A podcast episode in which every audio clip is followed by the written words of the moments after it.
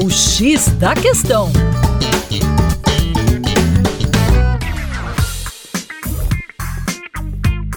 Olá, caros ouvintes, com vocês, João Marcelo, do coletivo Terra Negra. A questão dos resíduos sólidos é um problema ambiental crescente, especialmente nos grandes ambientes urbanos. Como solução na gestão dos resíduos sólidos se destacam dois aspectos: a responsabilidade compartilhada e a logística reversa. E você sabe o que significam esses dois conceitos? A responsabilidade compartilhada é uma ação que envolve todos os setores da sociedade na gestão dos resíduos sólidos, desde o fabricante até o consumidor, pois todos deverão ser responsáveis pela destinação ambientalmente adequada dos resíduos.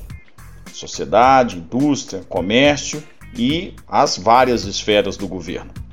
Já a logística reversa é o conjunto de ações, procedimentos, meios destinados à coleta e recondução dos resíduos sólidos ao setor empresarial para reaproveitamento em ciclos produtivos ou em outras formas corretas de destinação final do produto.